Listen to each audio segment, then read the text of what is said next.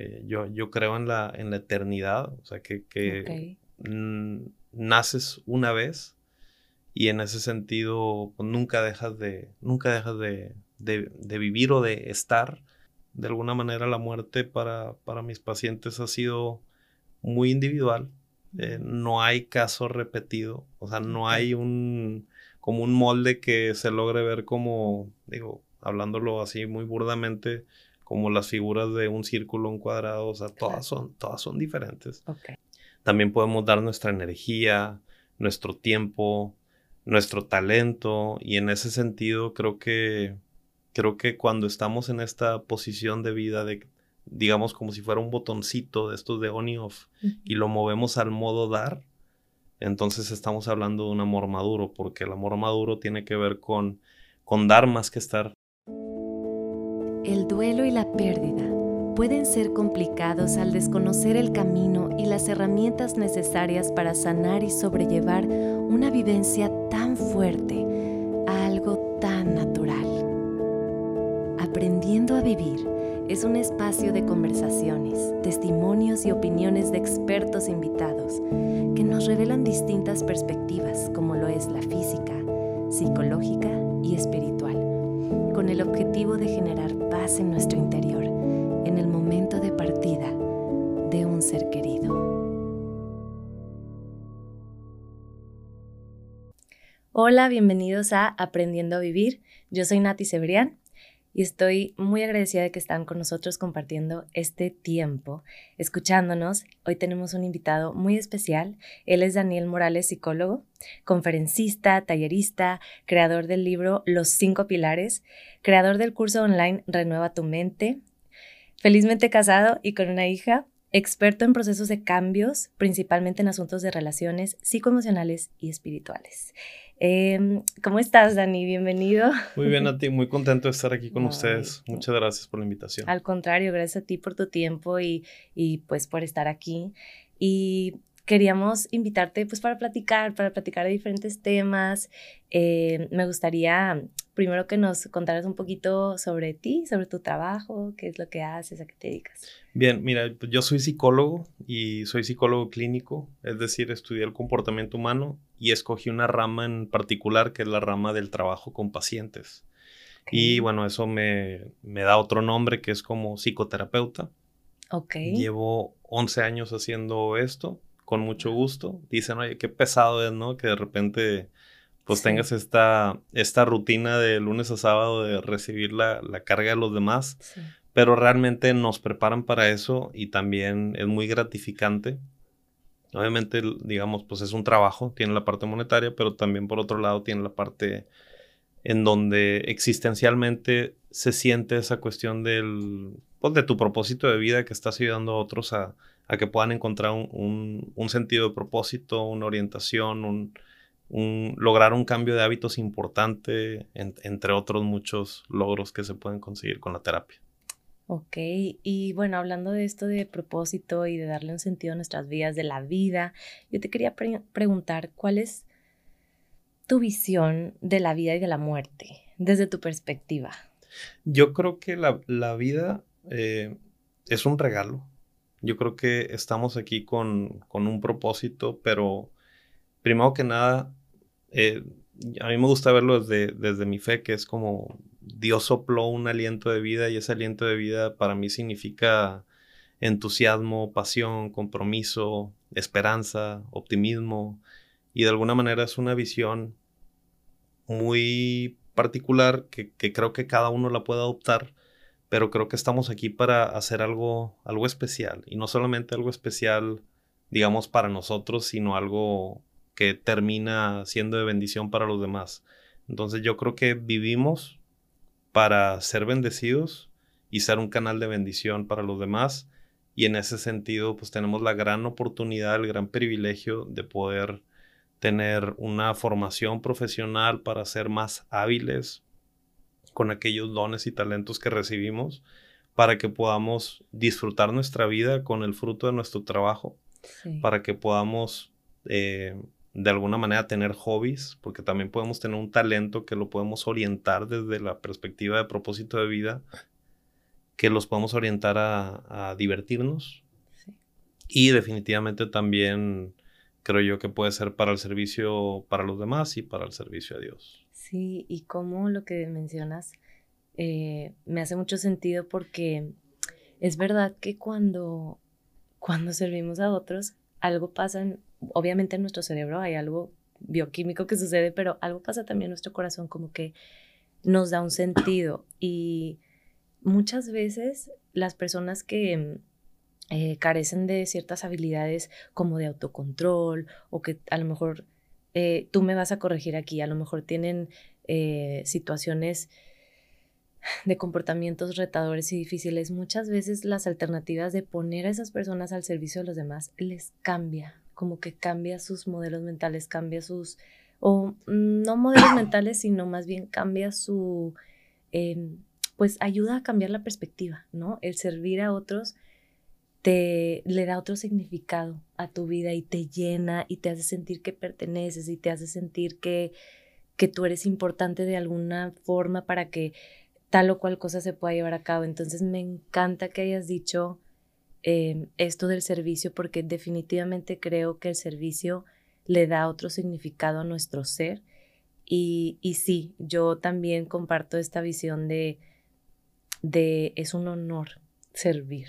Sí, de alguna, de alguna manera eh, pudiéramos vivir como para nosotros mismos, pero realmente creo que seríamos demasiado egoístas, eh, seríamos demasiado, estaríamos demasiado limitados en cuanto al bienestar que pudiéramos tener también en nuestra vida, porque cuando damos, es decir, cuando vivimos con una intención clara de, de tener esta actitud generosa en la vida, que nuevamente no, no es un tema de solamente recursos financieros por dar o, un, tema material.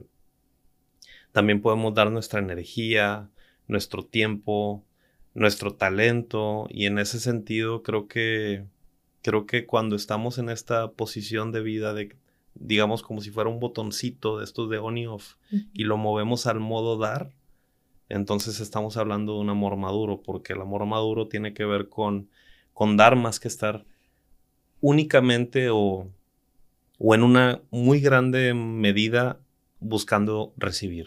O sea, sí, sí es bueno, obviamente, ser amados, es bueno recibir, es bueno estar en, esa apertura, en esa disposición, pero creo que mientras más damos, más nos damos cuenta que, que la vida tiene mucho que ver con eso. Mucho, muchísimo. Y somos seres que venimos a conectarnos con otros y somos seres que estamos diseñados para pues sí, para estar en contacto con los demás y qué mejor que hacerlo a través del servicio, que nos da, de verdad nos alimenta el alma y hay tantas historias y tantos casos de personas que, eh, pues reos o, personas que han tenido que hacer servicio a la comunidad y, y como estas personas, a lo mejor no el 100% por ciertas circunstancias, pero la mayoría platica cómo cambia su vida, el, hacer un acto de bondad, de generosidad, de servicio. Entonces, gracias por compartirnos eso. Y, bueno, esa es la visión como que de la vida que tienes. Y vámonos a, la otra parte de la pregunta que era, ¿y qué, hay con la muerte? O sea, para ti, ¿qué es la muerte? Yo creo que es un, obviamente es un estado eh, físico. O sea, sí, sí, sí, sí hay un cambio físico. Todos, pues obviamente lo, lo reconocemos cuando tenemos la pérdida de un ser querido. Hay un cambio en ese sentido y yo creo que es como una especie de, pausa temporal. Eh, yo, yo creo en la, en la eternidad, o sea, que, naces una vez y en ese sentido pues, nunca dejas de, nunca dejas de, de vivir o de estar eh, desde, desde un enfoque que es el de mi fe, digo, nuevamente. Basado en la fe, y porque tú eres psicólogo basado en la fe, claro. Sí, psicólogo basado en la fe. Eh, yo, yo creo en, en, en, lo que la Biblia enseña y, y, creo, creo que de alguna manera hay una vida después de la vida terrenal. Y la manera en la que yo conceptualizo la, la muerte tiene este tipo de matices en donde Claro que considero que, digo, he perdido seres queridos, eh, amistades, familia, etc. Definitivamente sé que duele la separación, pero me sirve mucho psicológicamente hablando o psicoemocionalmente, emocionalmente también, me sirve mucho pensar en que nos vamos a volver a ver en algún momento. Y, bueno, es, un, es, una, es una manera de verlo. Yo creo que eventualmente va a suceder. Eh, mis padres viven. Eh, libraron el COVID. Yo creo que esto de la pandemia pues no, no, les, no les llegó y cada vez está más controlado y se conoce más. Pero en algún momento me llegaron pacientes que, que perdieron a un ser querido, mm. específicamente a su papá.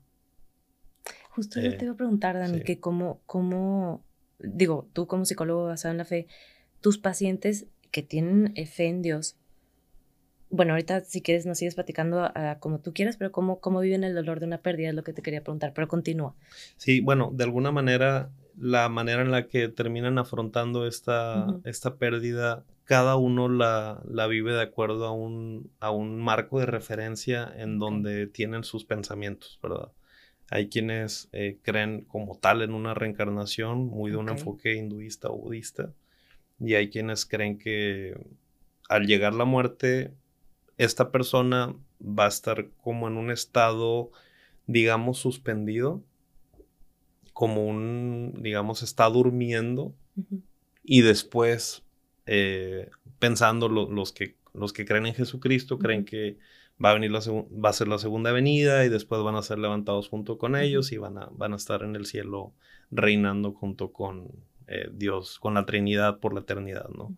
Entonces, en ese sentido, hay quien descansa en este, en, este hecho o en esta idea, en esta creencia, y hay personas que de alguna manera pues lo, viven diferente y dicen, ya no lo voy a volver a ver.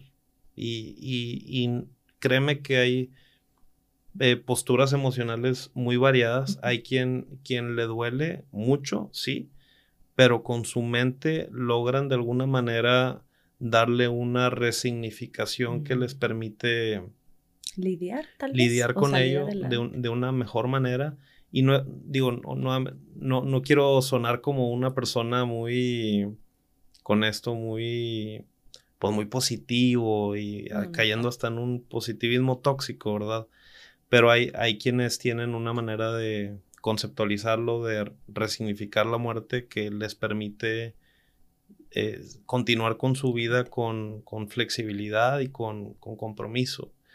Porque hay gente que tiene hijos, tienen un trabajo, tienen un negocio, tienen, tienen ciertas responsabilidades y hay quienes las han dejado temporalmente, pero obviamente hay un tiempo, hay un, hay un proceso de, de duelo, de luto y obviamente se respetan los, los, tiempos de cada quien, pero, pero me ha tocado ver esto, pues que de alguna manera la muerte para, para mis pacientes ha sido muy individual. Eh, no hay caso repetido, o sea, no hay un como un molde que se logre ver como, digo, hablándolo así muy burdamente, como las figuras de un círculo, un cuadrado, o sea, todas son, todas son diferentes. Ninguna tiene un, un Sí, sí, sí. Una forma muy particular. Una forma particular. Y qué interesante que lo menciones y qué valioso es que nos lo compartas. Para que nosotros que estamos aquí escuchándote, eh, cuando nos enfrentemos a estas cosas o si estamos enfrentando una situación así, sepamos que no hay forma ni buena ni mala de lidiar con esto. Eh, solamente hay el, el, pues el proceso, el fluir y el, el proceso y y me encanta que estés aquí porque nos recuerda a todos que pues es importante atendernos cuando pasemos por estos momentos difíciles. Yo creo que es importante.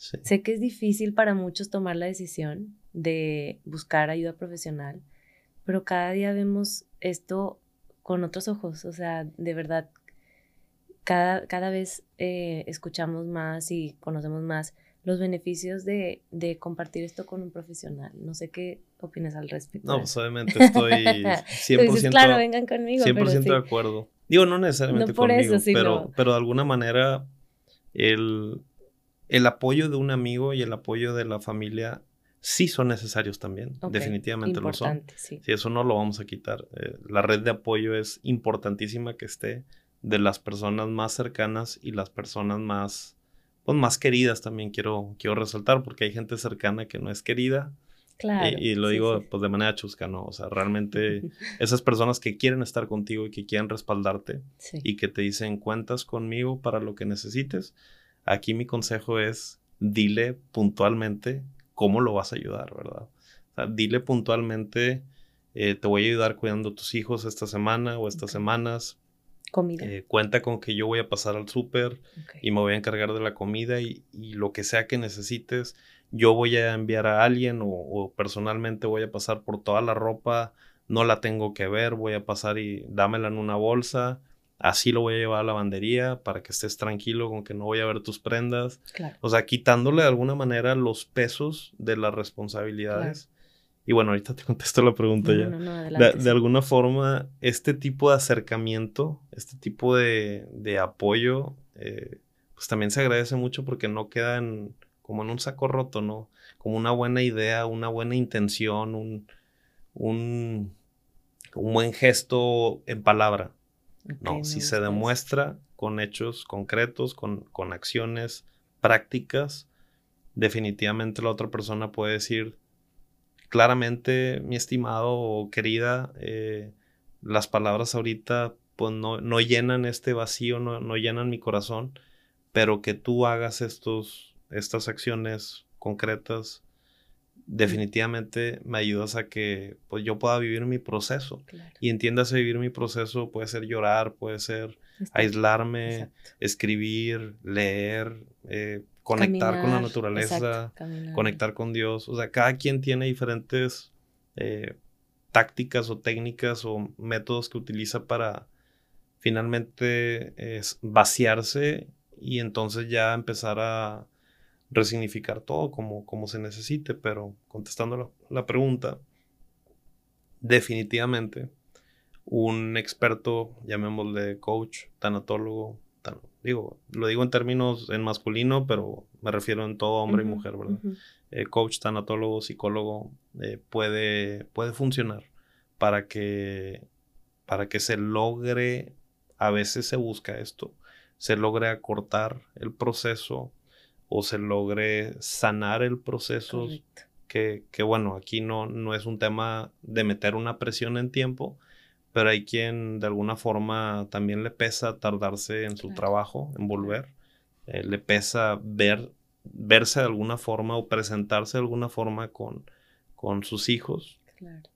Y también pues los, los jóvenes es, es, un dato comprobado cuando pasan por una situación crítica como esta, como lo es la pérdida de un ser querido, también académicamente empiezan a tener un resultado pues obviamente desfavorecedor, ¿verdad? O sea, no, no tienen, no tienen la mejor atención, concentración, rendimiento académico, o sea, realmente su mente está en otro lado. Claro, claro, y entonces también, pues, que nosotros reflexionemos sobre esto que acabas de decir cuando vayamos a ofrecer algún tipo de ayuda, pues que, le que lo hagamos conscientes y que lo hagamos concreto, como nos comenta Dani, y y aunado a esto también, eh, yo creo que para nosotros, nosotros ser los que busquemos ayuda profesional, eh, no sé si sea conveniente sugerirlo porque tal vez las personas no están preparadas para escuchar ese consejo que es de buena intención,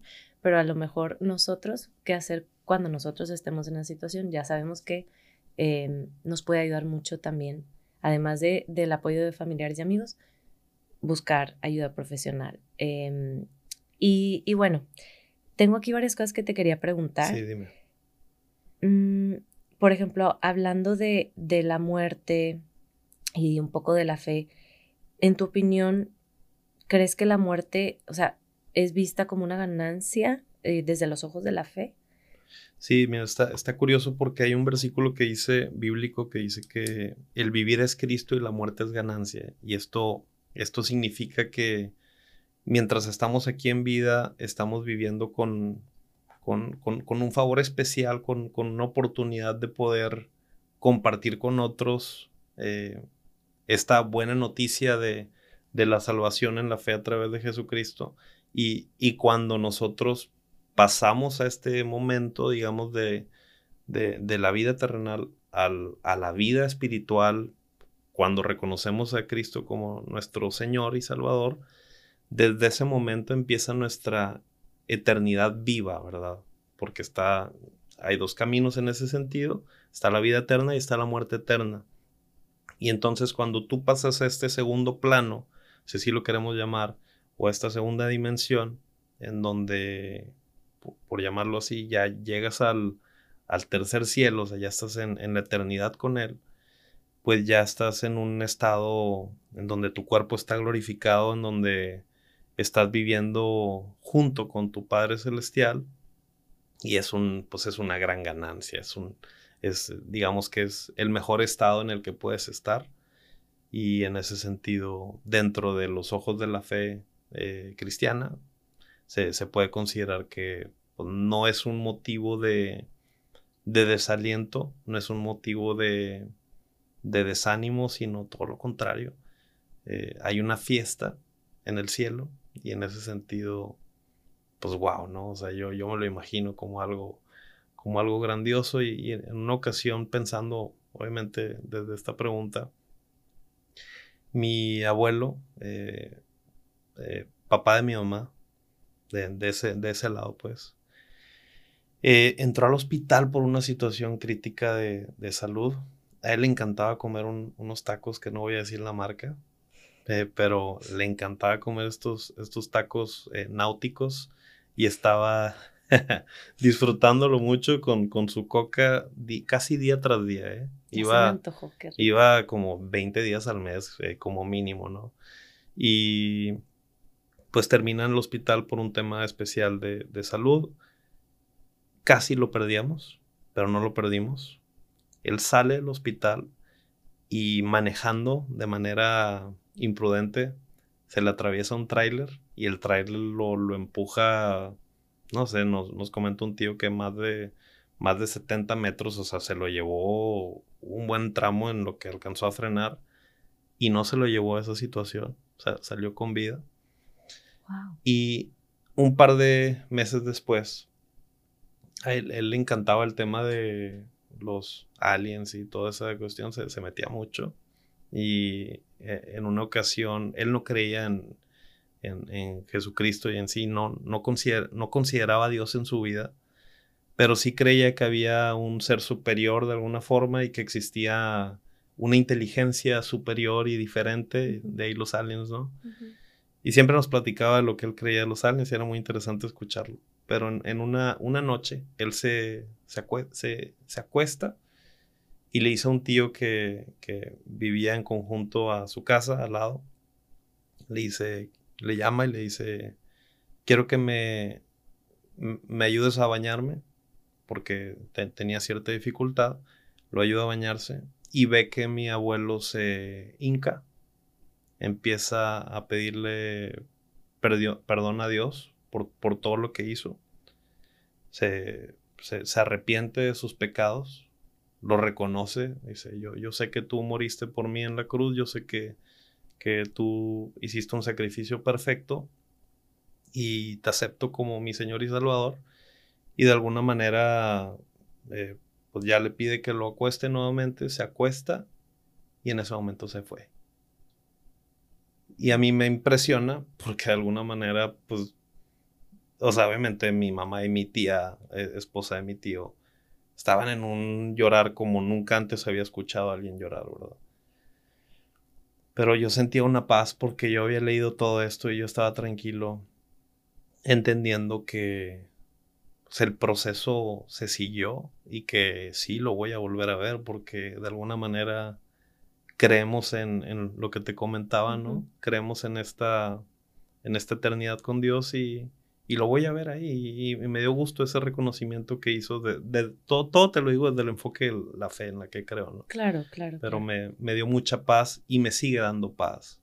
Y claro que me va a doler perder a mis seres queridos, nuevamente como una, como una aclaración emocional. No me vuelve un, esta fe no me vuelve un semidios desde una visión de que no siento. Por supuesto que voy a chillar y, y voy a andar hablando con voz entrecortadas y llego a dar un mensaje para mi papá o para mi mamá que gracias a Dios siguen con nosotros. Pero definitivamente creo que hay hay, hay un, como una red que me sostiene, que es una red espiritual. Una red que no me permite ir tan, tan abajo tal vez, o no me permite... Y lo digo anticipadamente porque lo creo, creo que, creo que así va a ser y creo que voy a estar confiado, con, con confiado en una traducción diferente, lleno de fe, lleno de fe de que voy a, voy a tener un, una, una conexión con ellos, tal vez, si así lo decían ellos también con lo que decían, en su fe, ¿verdad? Ay, Dani, pues yo también comparto esa misma idea, yo también comparto esa fe y, yo también tengo esa creencia y, bueno, tomando esto en cuenta y, tomando en cuenta también a lo mejor a otras personas que nos están escuchando que no comparten eh, a lo mejor esta fe o, lo que sea, ¿podrías platicarnos un poquito o decirnos em, desde tu perspectiva cómo atravesar tiempos difíciles? O sea, ¿qué nos puedes recomendar? Yo creo que primero que nada eh, hay que permitirse sentir. Algo que sucede mucho en estos tiempos eh, es que vivimos en una era de, pues de mucha rapidez, de mucha brevedad de las cosas. Queremos que las cosas sucedan muy rápido y le picamos un botón y el botón no responde. O sea, es impresionante en la velocidad en la que vivimos. Y creo que a veces hasta en lo que sentimos hay gente, y tal vez voy a hablar particularmente de, un estilo de personas, ¿verdad? Que son workaholics y tal vez dicen, oye, pues yo estaba buscando una promoción y, y tengo que reconectarme con esto lo más rápido que pueda, entonces pues déjame, lo, lo, guardo en un cajón y al rato lo vuelvo a sacar y, ya lo vivo, pero la verdad es que nuestra nuestra vida psicoemocional, nuestro mundo interior, nuestra parte espiritual, no es así. Eh, hay una, una necesidad a la cual hay que responder. Hay una demanda a la que hay que, hay, hay, hay, hay que contestarle o hay que fluir en ese sentido. Y permitirse sentir las emociones, llámese frustración, decepción, enojo, incluso caer en un cuadro depresivo, de alguna manera hay que hay que aceptarlo, hay que vivirlo, hay que sentirlo. Para entonces, a partir de esa honestidad y a partir de esa apertura. Y conciencia. Y conciencia, empezar a hacer los, los, cambios que se necesiten o bien simplemente vivir lo que hay que vivir. O sea, ¿por qué? Porque, pues sí, hay, hay muchas cosas que tenemos que aprender de, de lo vivido y no todo, o sea, lo digo desde un tono de murió para darme una enseñanza. O sea, no, no, no es así, pero hay algo que puedo lograr rescatar tal vez. Tal vez hay, hay un, un, enfoque diferente que me puede dar en la vida que, que, me funciona a mí y a mi familia. Y bueno, eso creo yo que es totalmente válido, respetando siempre el proceso de todos, pero es totalmente válido buscar una manera de cómo aprovechar esto para darle un sentido de mayor propósito a mi vida, para darle un sentido eh, tal vez con mayor compromiso y, como hablábamos en, un inicio, ¿verdad? Eh, buscando cómo dar más. Mm. Y, hay, una cosa que se me vino a la mente ahorita que tal vez no está muy conectado con el punto, pero en los epitafios que se ponen en, estas tumbas, ¿verdad? ¿Qué me gustaría que dijeran de mí? ¿Qué me gustaría que se escribiera? Pues bueno, tal vez si no he tenido este compromiso, a mí me pasa mucho. Hace, hace tiempo que no voy a, a un sepelio y velorio, ¿verdad? Pero eh, yo creo que te puedo decir que el 90% de las veces que he ido a funerales me he encontrado con este momento reflexivo en donde digo en dónde estoy, cómo voy, hacia dónde me dirijo, por qué y para qué y cómo lo quiero hacer. Entonces, estas preguntas que me llevan o nos llevan a replantearnos la vida, creo que tienen mucho sentido. Y en una pregunta muy, muy importante que se les ha hecho a algunas personas en su lecho de muerte, que es ¿de qué te arrepientes? Curiosamente, la respuesta que más frecuente dan es me, me hubiera gustado haber trabajado menos y haber disfrutado más. Me hubiera gustado haber conectado más con mi familia con mis seres queridos. Y bueno, si estás aquí, hazlo. ¿por qué esperar a que perdamos a alguien para tomar ese compromiso con la vida y, y no todo es dinero y no todo es trabajo? Hay muchas cosas más que hacer y, y no solamente para nosotros, sino por los demás. Totalmente de acuerdo con eso. Em, y hablando sobre la muerte, ¿tú le has tenido miedo a la muerte? La verdad es que en un inicio sí, en mi adolescencia. Sí, sí, sí llegué a tener miedo a la muerte cuando todavía no tenía esta, pues esta, esta visión de, de la que te compartía, esta visión de vida yo no sabía que había. Y en mi crisis existencial, viéndome al espejo, quedándome como pellizcándome, así como que, ¿quién soy? ¿Qué hago aquí? ¿Y, para qué estoy aquí? Y me acuerdo que tocaba la pared y la, de la casa y decía, ¿cómo le hizo mi papá para construir esto? ¿Y cómo lo voy a hacer yo para generar dinero y en algún momento construir algo como esto? Y me planteaba y me preguntaba y obviamente pues estaba chavo, ¿verdad? Estaba eh, en la primaria, eh, secundaria, cuando sucedió esto, a mis, a mis nueve años sucedió esto y, y yo era bien preguntón desde siempre, pero al yo no tener estas respuestas claras y no encontrarlas, pues no existía Google, ¿verdad? Ni tampoco yo tenía un aparato como para buscarlo fácilmente y mis papás no me daban respuesta tampoco, porque sí lo llegué a preguntar en, alguna, en algún momento, pero no, como que no, no, no conecté con las respuestas que me dieron. Eh, sí llegué a sentir miedo y fue pesado en términos de ansiedad y, del miedo, pero llegó un momento en que pues lo ignoré, obviamente pues estaba jugando, también tenía muchas cosas más en las cuales distraerme, pero a veces me visitaba ese miedo. Pero te puedo decir ahorita que realmente no lo veo así, el único el único, la única forma en la que veo un miedo asociado al miedo a la muerte va más conectado con un tema de, de mi hija y de mi esposa. O sea, particularmente de lo que sucedería con ellas. Y te puedo decir que esa parte eh, sí logra un impulso tal vez de un 20% en lo que decido hacer hoy para dejarles, llámale un proyecto nuevo, eh, un libro más, qué sé yo, eh, pero me impulsa más el tema de que estoy vivo, extendiendo o ampliando mis recursos, mis talentos, no tanto que todo lo hago por el miedo. Obviamente en su momento ya compré un seguro de vida y un par de cosas que, que, dan cierta estabilidad en dado caso de que suceda en algún momento. Correcto. En un momento de baja productividad, que es lo que como que más mueve, ¿no? Eh, pero, pues de alguna manera haces un plan, de alguna manera hay una fe y, digo, estoy hablando por mí, pues eso también te da confianza. Y hablando de fe y del miedo a la muerte, ¿tú crees que eh, haya más personas que compartan tu fe, nuestra fe, y que, o sea, que normalmente aún con, esta fe tengamos miedo a la muerte? Sí, y, puede ser muy normal también. Eh, sobre todo creo yo que cuando, cuando la muerte está cerca, por llamarlo así, con esto de la pandemia, me, llegó mucha gente, bueno, no mucha gente, pero me llegó varias gente al consultorio en una temporada en particular, en el 2020, que era muy arrasador esto de, del COVID y, y sí había un tema de, pues, la muerte de los míos, la muerte de mí, la muerte, o sea, llámese para arriba, para abajo, en mí, en los lados, hermanos, tíos, papás, hijos.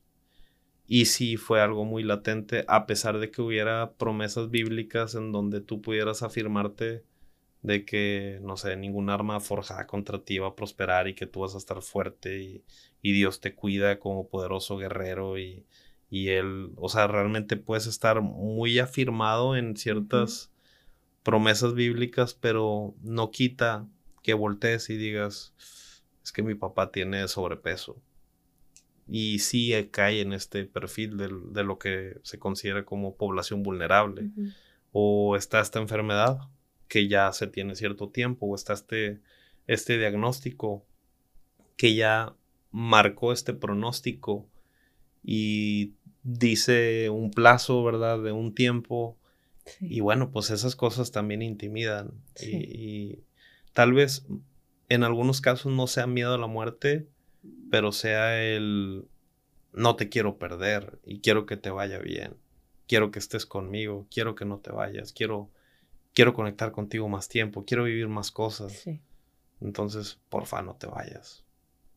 Entonces sí, no sé, siento que puede tener dos encuadres diferentes y un encuadre tiene que ver con aprovechar y, y retomar y conectar y en ese sentido, pues darle valor a lo que, a lo que tiene gran valor. Y vivir como, como que tener esta conciencia. De hecho, te iba a preguntar, ¿tú crees que hay más gente con miedo a la vida o miedo a la muerte? Pues hay de todo, porque la vida también a veces es muy pesada. Hay, hay muchas olas en forma de tsunami, muy altas, que de repente, no sé, hay, hay adolescentes que hoy en, hoy en día se encuentran con muchos desafíos en diferentes áreas, que no saben cómo hacerles frente y en ese sentido la vida es difícil y se le puede tener miedo a, a, lo que se vive en el día a día. Eh, el bullying es gacho en las escuelas y pues ahora con, con redes y con formas de grabarte cómo te humillamos y hacerte memes y pues sí, sí se, se puede dar un, un peso mayor. Pero bueno, contestando la pregunta, yo creo que va Micha, Micha, no sé. habría que hacer un estudio, pero sí, sí es algo. Sí, sí es difícil a veces la vida, pero de alguna manera eh, siempre tenemos un escape, siempre tenemos un recurso, siempre hay alguien que está para nosotros. Me, me toca escuchar de gente que perdió a sus padres, que tienen a, su, a sus abuelos como, o a un abuelo como, como tutor, como quien se está haciendo cargo y también hay un tío en particular que... Y hay un padrino que era amigo de la familia. O sea, siempre hay la oportunidad, no, no quiero obviar que siempre hay alguien, pero siempre hay la oportunidad de poder conectar con alguien que nos ayuda a sobrellevar la vida y nos ayuda a, a ser exitosos en la vida. Y bueno, en ese sentido, pues creo que cualquiera de los dos miedos existe la posibilidad de que los podamos reducir. Híjole, y, y eso me, siento que se relaciona un poco con, con la esperanza, con la esperanza de, de, de, que puede ser mejor, de que mi vida puede ser mejor, de que yo hoy puedo decidir, hoy puedo decidir eh, vivir, vivir plenamente, puedo decidir hacer reflexión, como decías tú, em, dónde estoy, a dónde voy, qué estoy haciendo, qué es lo que quiero, eh, como darle un, un, darse un momento para para tomar conciencia y reflexionar. Y justo hablando de la esperanza, te iba a preguntar, ¿tú crees que existe una correlación entre, entre una elevada esperanza y la fe? Definitivamente una, una sustancia que por, desde la cual está compuesta la esperanza, o más bien la esperanza está compuesta de una sustancia muy particular que, que es la fe. Eh, Dice la Biblia que la fe es la certeza de lo que se espera, la convicción de lo que no se ve. Y en ese sentido es tener una visión a futuro en donde te ves bien a ti mismo y ves bien lo que sucede en tu mundo. Y bueno, creo yo que eh, existe la posibilidad de mantenerse confiados, creyendo y abrazando ciertas promesas bíblicas y definitivamente te puedo decir que, y no solamente lo digo yo, lo, lo confirma la psicología positiva, que las personas que tienen eh, fe, las personas que oran, las personas que practican actividades, actividades espirituales, eh, tienen mayor longevidad, tienen mejor calidad de vida, tienen mayor felicidad y mayor bienestar. Entonces, pues sí, definitivamente no solamente la esperanza, sino de la largura de vida. O sea, podemos, podemos vivir más y podemos vivir mejor si tenemos esperanza. Y en ese sentido, eh, me tocó, bueno, me, me, toca estar como muy afirmado en una esperanza a mí. Yo creo o yo espero, y, mis pacientes lo saben, les puedes preguntar, eh, yo deseo dejar de ser terapeuta a mis 90 y espero llegar a los 120. Y te voy a decir por qué porque mi bisabuela llegó a los 105 años. Obviamente comía cosas diferentes y mi abuelo llegó igual todos del, del, lado de mi papá. Mi abuelo llegó a los, a los 98 y mi abuela está pisando ya casi los, los 90 al lado de mi mamá. Entonces, de las dos ramas yo puedo ver que sí es posible. Obviamente tomaron ciertas decisiones. Mi abuela de casi 90 sigue trabajando. Y es un ejemplo para que yo también diga, por supuesto que yo también puedo hacerlo. Obviamente trabaja poco y es lo que yo pretendo también, pero no jubilarme de la vida. Sí, me, me puedo jubilar del trabajo, entre comillas, reduciendo, reduciéndolo, pero nuevamente está conectado con el espíritu de dar, está conectado con el, el sentido de conectar y, y también se, se, siente muy bien ayudar, se siente muy bien escuchar y, y bueno, yo creo que si yo tengo una esperanza de este tipo en donde proyecto muy lejos, mi cerebro le va a estar dando un mensaje a mi cuerpo diciéndole, espérate, no desconectes nada, porque todavía hay mucho más por hacer. Sigue. Y entonces, pues, queda grabado aquí, ¿verdad? Peligro y rompemos un récord Guinness más adelante, o no sé, pero, pero yo creo que sí es posible. Yo creo que sí, es posible. Pues ahora yo voy a empezar así a tener esa esa esperanza. Esa esperanza. Y esa visión de vida. Hacemos cosas todos juntos cuando tengamos ciento y cacho. Claro, claro. Un, dominó, en, en, la casa de reposo tal, ¿verdad? hacemos un reencuentro de este podcast, nos juntamos a platicar cómo nos fue. Ya con menos dientes, pero, muy contentos. Este, bueno, ¿y qué, qué nos puedes recomendar desde tu fe y siendo psicólogo? ¿O qué le recomendarías? Más bien, ¿qué le recomendarías eh, desde tu fe y siendo psicólogo a alguien que ha perdido un ser querido? Eh, alguien que ha un ser querido, pues primero acércate. Eh, no, tienes que hablar mucho, porque a veces tenemos esta impresión o esta creencia de que tenemos que decirle, no solamente decirle cosas, sino decirle muchas cosas.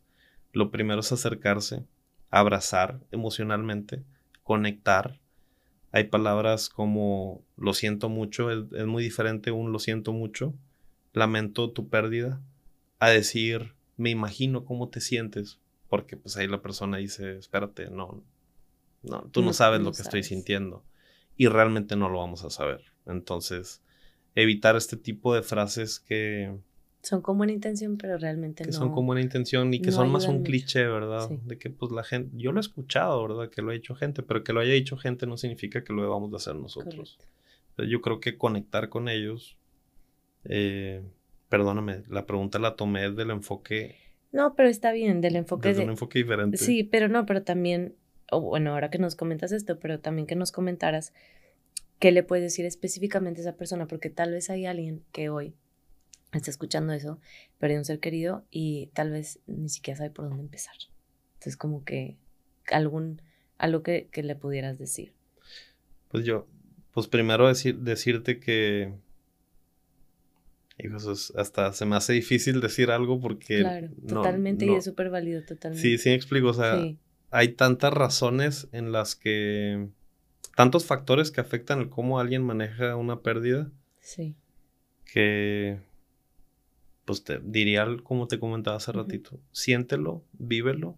yo, yo creo mucho, mencionabas hace ratito lo de mi libro, que es un, es, es, es un journal y también es un libro, o sea, es, un diario también. Eh, yo creo mucho en el journaling, creo mucho en que la gente escriba. Eh, una buena recomendación pudiera ser que hicieran una, una carta una carta de despedida, mm. una carta en donde escriban lo que sienten primero antes de despedirse, ¿verdad? Lo que están viviendo. ¿Y, por qué bajarlo a un papel? Porque es diferente cómo lo, cómo lo vives si solamente estás con tu diálogo interno, perdón, enredado en, en tus, en tus, en tus pensamientos, sin, a veces sin una organización, solamente pensándolos y, y es que si yo hubiera hecho esto, y es que, ¿por qué pasó así? Y es que ah, debí de haber pasado más tiempo. Y si a mí me pasa y empiezan ya proyecciones hacia el futuro, entonces bajarlo a un papel eso te da la oportunidad de también organizarte internamente. Y eso creo que, o sea, no es, no es, no es un consejo que, que tenga una cláusula de un tiempo. Desde el día uno lo puedes hacer, desde el día uno puedes, y aunque, aunque empapes en lágrimas el papel, ¿verdad?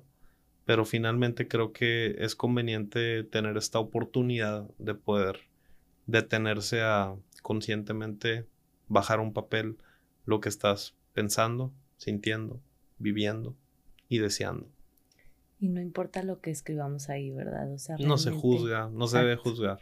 Y digo, ponlo. Muchas veces no queremos hacer esto de escribir porque decimos, ay, se va a quedar escrito y, es como que está, está escrito en piedra.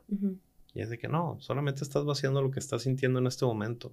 Por favor, permítete fluir porque esa es otra manera en la que vas a facilitar que se desnude desde la expresión de deshacer un nudo, que se pueda deshacer este nudo emocional en el que a veces nos podamos encontrar, con una mezcla de emociones de, desde la ira, eh, frustración, desánimo, pero finalmente es, es, un corazón que está batido y es un corazón que de alguna manera necesita un, un escape. Un escape saludable, ¿no? Un escape saludable y una claridad de psicoemocional. Psicoemocional.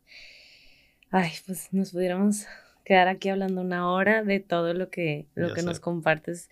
Em, pero bueno, yo quisiera ir cerrando, eh, Dani, para terminar con, con, esta conversación increíble que tuvimos.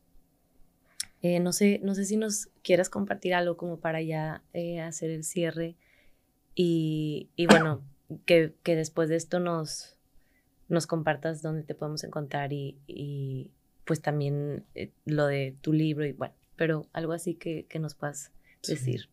Mira, yo, yo creo que, digo, obviamente conectando mucho con, con lo que significa este podcast, primero que nada, pues felicidades a todos ustedes por, por esto. Maravilloso que, que la gente que pase por una situación como esta pueda escuchar diferentes consejos y visiones de diferentes profesionistas. Bravo por eso, qué, padre que está sucediendo.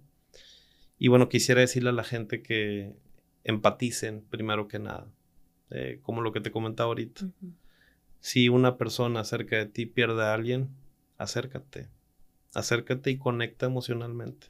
Conecta emocionalmente antes que, buscar, que buscar cualquier, cualquier cosa. Pero es, es impresionante lo que dicen las estadísticas de que la gente que dice que, bueno, de que la gente visita eh, este evento de despedida, pero se desconectan de esta persona. O sea, ya no hay una conexión eh, como, pues como, como, como se requiere, ¿verdad? Entonces no, no te despegues de, no te desconectes de esta persona que pasa por esta situación. Acércate de manera genuina y de manera completa, eh, buscando ofrecer un, consejo, bueno, más que un consejo, perdón, una ayuda práctica, porque es, es, difícil eh, reconocer un consejo desde la visión de que tú me digas qué hacer con lo que estoy sintiendo, ¿verdad? Y por eso yo traté de tener como mucho cuidado en, lo que pudiera ser una recomendación para quien pierde un ser querido. Pero mi, mi, mayor recomendación es conecta con un experto en la salud mental. Eso sí te lo puedo decir. Conecta con un experto en la salud mental porque de acuerdo a tu proceso, como sea que lo hayas vivido, va a haber una recomendación muy particular después de que te, te escuche, te reciba, te abrace, te sienta, empatice, conecte, te vaya guiando, van a venir una serie de recomendaciones que van a facilitar que, que finalmente pues se pueda procesar o lidiar. Procesar o, lidiar. Trabajar. Este. Sí, y, trascender de alguna manera lo, lo, que, lo que está afectando, ¿verdad? Me quedo con eso, como que trascender de alguna manera. Ok. Y, bueno, Dani, ¿dónde te podemos encontrar? Me pueden encontrar como Daniel Morales, psicólogo en las diferentes redes sociales. Ok, ok. ¿Y tu libro, donde lo podemos conseguir ahí mismo. Sí, lo pueden encontrar contigo para... en www.loscincopilares.com. Ok. Es un instructivo para una vida plena. Eh, y bueno, pues tiene que ver también con, con la vida y con la longevidad, definitivamente. Ok, pues muchísimas gracias por tu tiempo, por estar aquí. Yo también soy invitada como tú, entonces yo también quiero em, agradecer a las personas que se tomaron el tiempo para crear estos espacios y estas conversaciones. Y bueno, eh, finalizando el, el capítulo, gracias Dani y gracias a ustedes que nos acompañaron. Nos vemos a la próxima. Siempre juntos, siempre.